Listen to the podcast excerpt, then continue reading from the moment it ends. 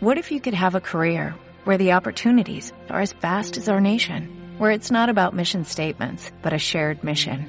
At U.S. Customs and Border Protection, we go beyond to protect more than borders, from ship to shore, air to ground, cities to local communities. CBP agents and officers are keeping people safe. Join U.S. Customs and Border Protection and go beyond for something far greater than yourself. Learn more at cbp.gov/careers.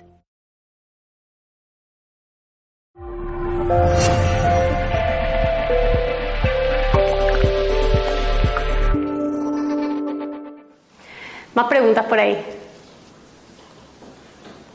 ¿Nada?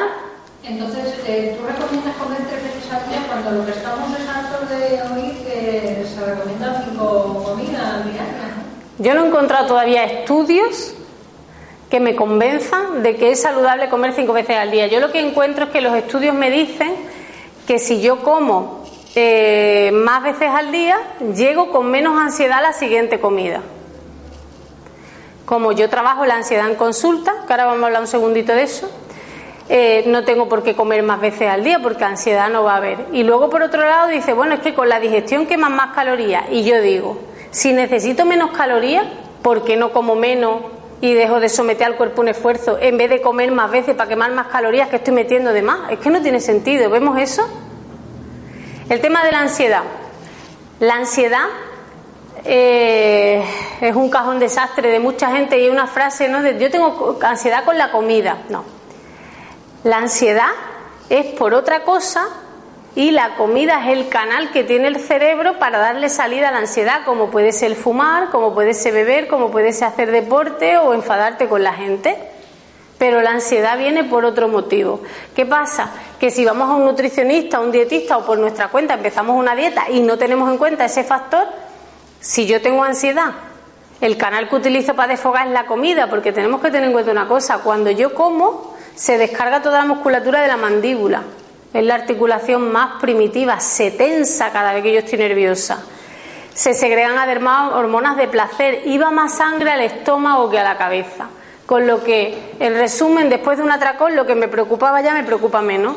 Y es lo que decíamos antes de los patrones, come, come, come. Si nosotros no estamos teniendo en cuenta ese factor, y yo tengo ansiedad con la comida y como más de la cuenta porque estoy nerviosa y lo que busco es una especie de ansiolítico, si reducimos la ingesta tres veces sin cuidar eso, ¿qué va a pasar? Que cuando yo llevo seis, ocho horas sin comer, cuando me siento a comer me doy un atracón.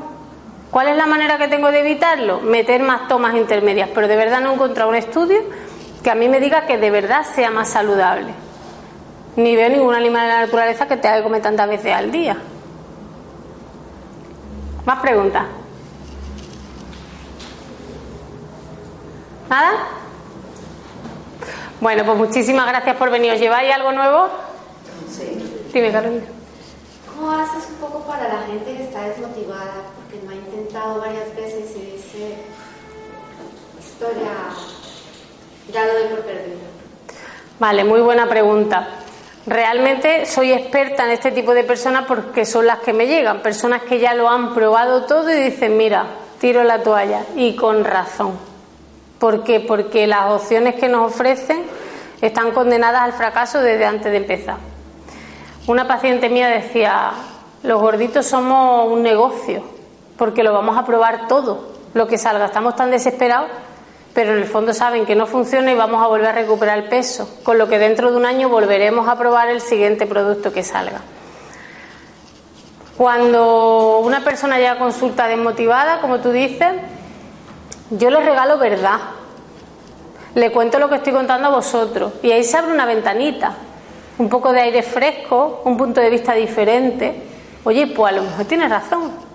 ¿Y qué pasa? Que como desde el primer día se empiezan a ver cambios, todo ese arsenal de experiencias negativas se van almacenando en otro cajón diferente al proceso que estamos viviendo. Sin embargo, el presente que estamos viviendo se está cargando de éxito día tras día, día tras día.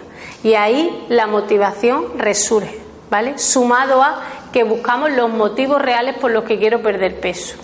Que decíamos por la boda de mi prima, o es que llega fin de año, o es que me ha dicho el médico, pero no son motivos fuertes y reales, ¿entendéis? Las personas que, te, que en algún momento han tenido nada más que 5 kilos, 10 kilos de sobrepeso, entienden lo que es vivir ahí, ¿verdad?